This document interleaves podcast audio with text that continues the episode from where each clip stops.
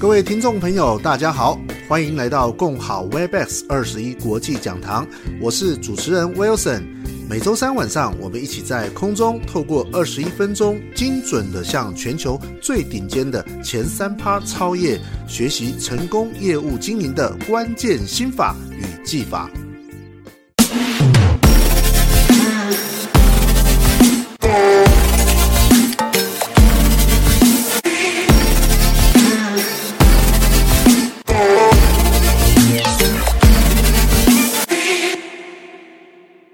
今天晚上我们很高兴可以请到一位非常年轻美丽的房仲女王，为我们带来获客心法。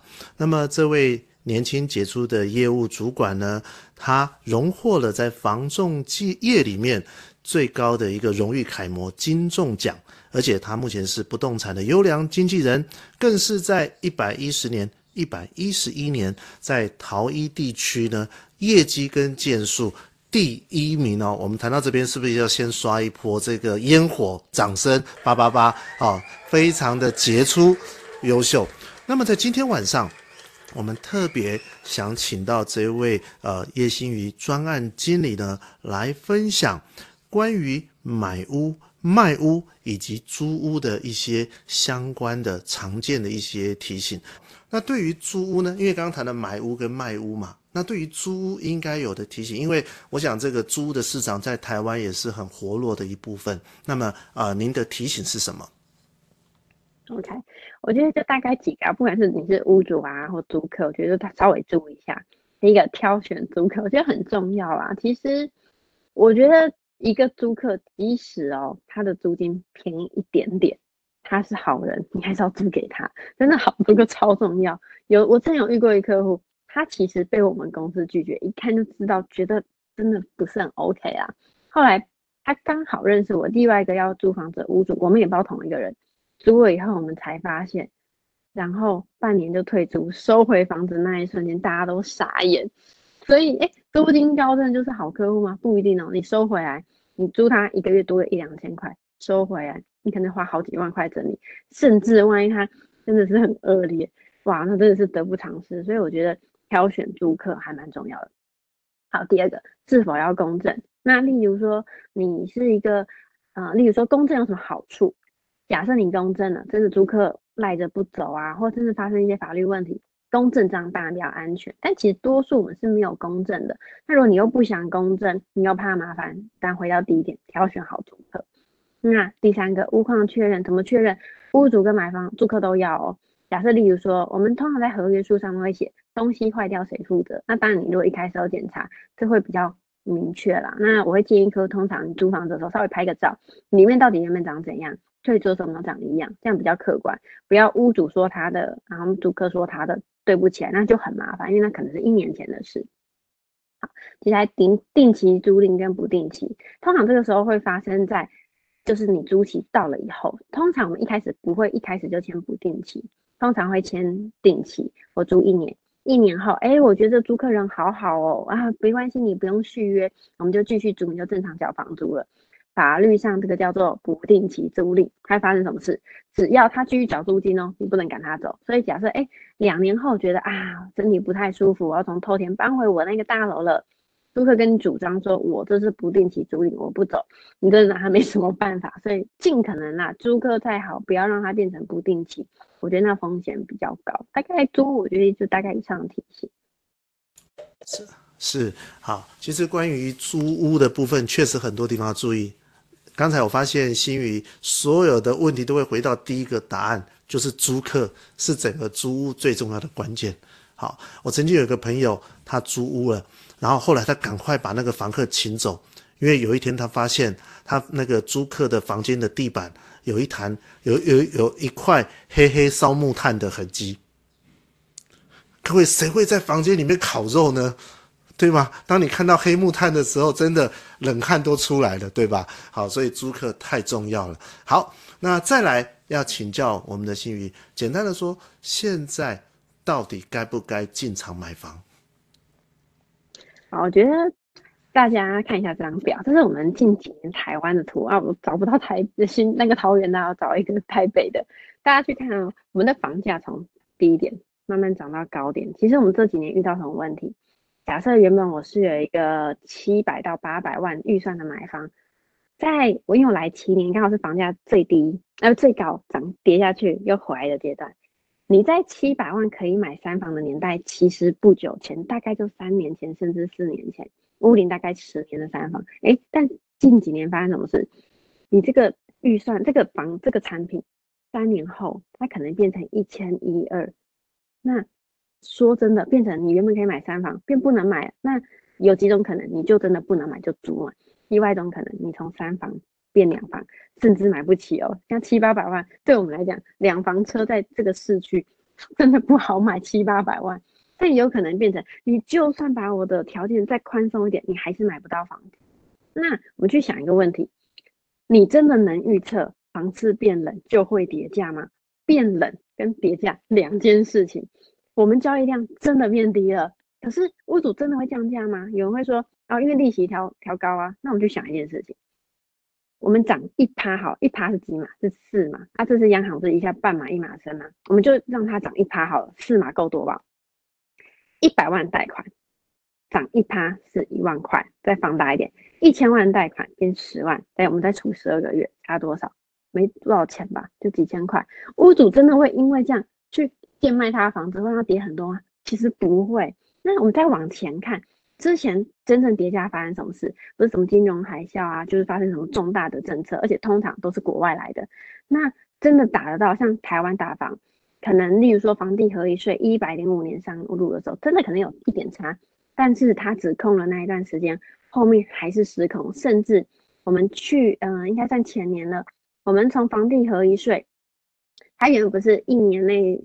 呃，一年内四五，两年内三五，然后两年到五年二十，这个东西突然调到两年内四五，五年内三五嘛，这真的打不到房价，因为它其实大家还负担得起哦。我们打个比方，如果你一千万，因为客户的税增加了十万甚至二十万，房价从一千变一零二零，你买不买得起？买得起。可是如果从一千万，你这个房子因为屋主要加这个税变一千二，你买不买起？你可能会觉得真的我不能负担，但。政府这次打房就发生这个问题，要打就打得不够多，他打够多没事哦。你从四十五趴涨到八十趴，因为他是净利课税嘛，所以其实如果屋主没赚钱，其实都没差。他净利抓到，就是他课税课到八十趴的时候，其实买方会不买，这打房就有效。但政府不会这样打房，所以导致有时候越打反而越贵。那真的会跌吗？好，我们好，我们再往下一张看，就算它跌了，老实说又怎样？对不对？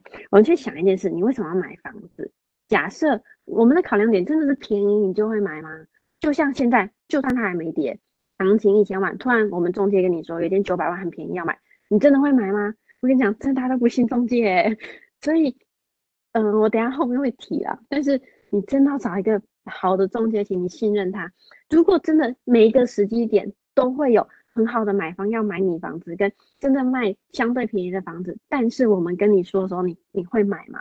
那真的跌价的时候，行房价从一千万，真的大大方向大市场一千跌到九百的时候，买方会发生什么事？我就是那个时候来的，房价开始跌，买方跟你说我就会再低，真的会不敢买？就像我们现在涨的时候，真的敢买吗？也不一定哦。而且屋主也会觉得，我我现在还在涨，我现在不要这时候卖，行情一千万涨一千一，他跟你说你要卖，就是要卖一一五零或一千二。所以大家回到一个原点，你到底为什么要买？你到底为什么要卖？假设我的原因是，例如说啊，有婆媳问题，我搬出去可能就没这个问题了。或小朋友啊，我现在可能因为买两房，小朋友大了，他可能需要自己的空间呢，我需要多一个房间。或我觉得通勤时间真的好久，我希望近一点点。如果这些原因要买，你有刚性需求，你应该要买房子啊！我觉得啊，你不要因为啊，比如说房价觉得跌了，我不要买，结果有婆媳问题导致你们吵到快离婚或感情破裂，那真的破裂就破裂了。那你通勤时间这么久，你真的觉得那个时间成本你觉得 OK 吗？那如果明明现在有看到一间喜欢的房子，你纯粹觉得它贵，你就不买，我觉得有一点点逻辑不是很顺啊。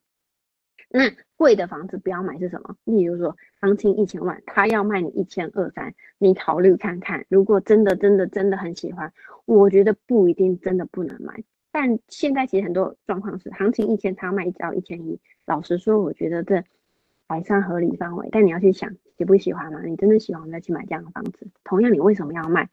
有些客户说，哎，房价跌了，我不要卖房子。哎，但是现在才可能刚开始要跌，你就不卖，那万一真的跌了嘞？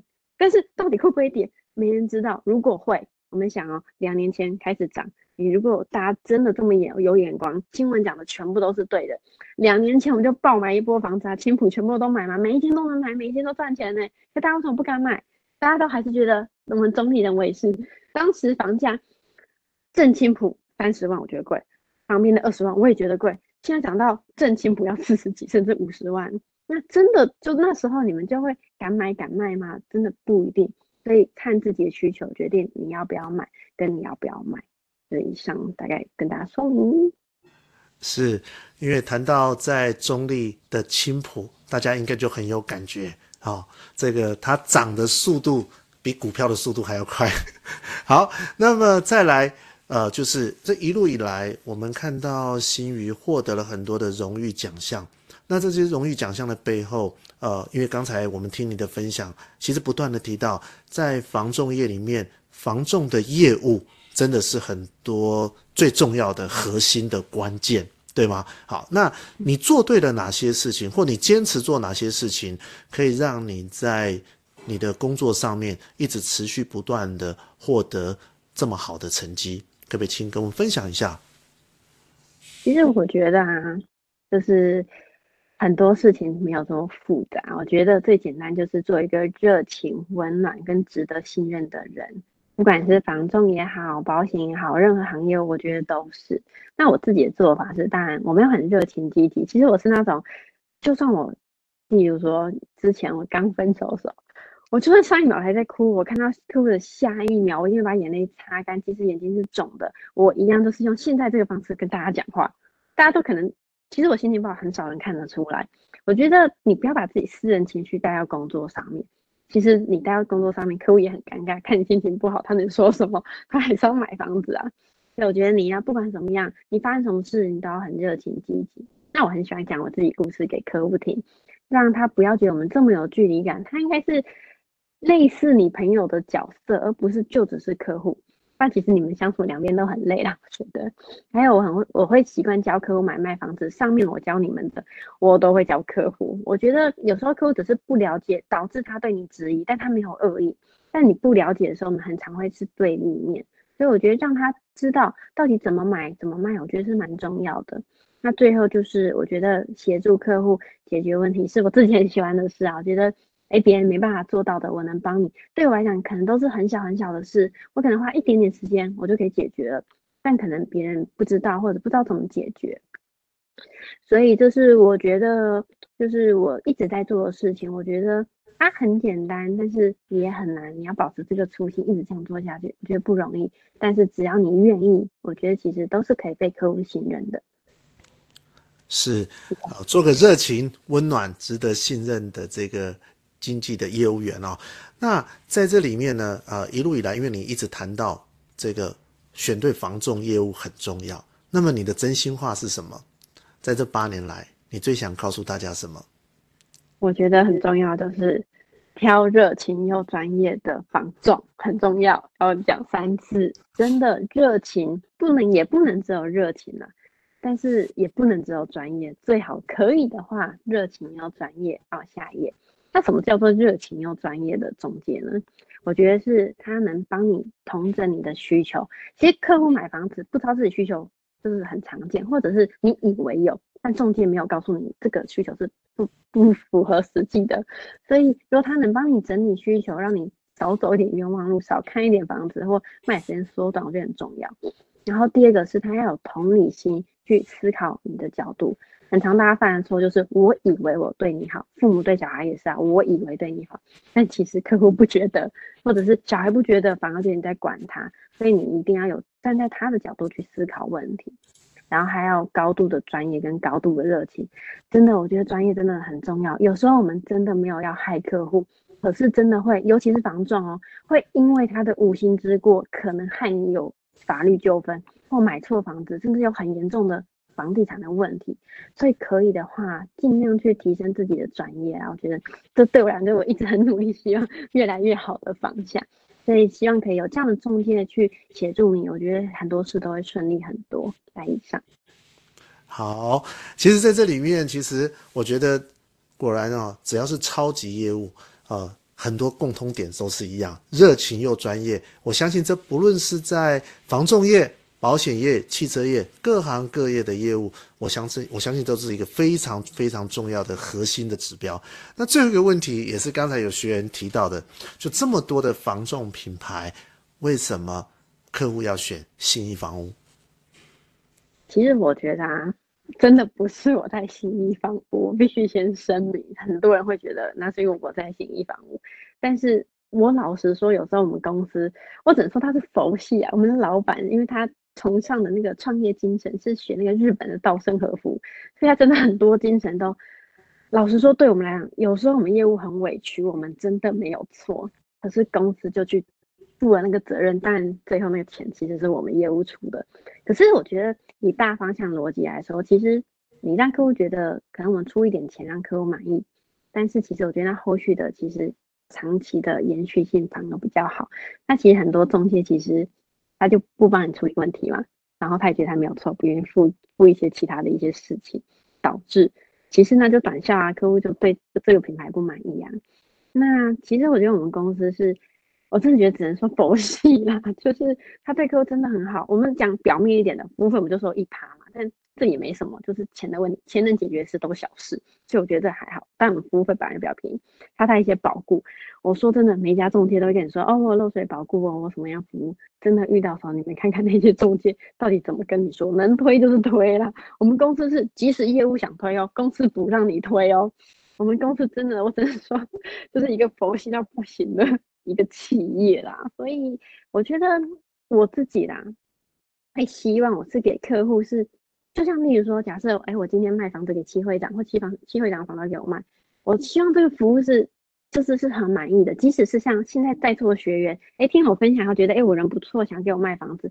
即使我们原本不认识，我都希望你现在认识我以后，我给你是好的服务。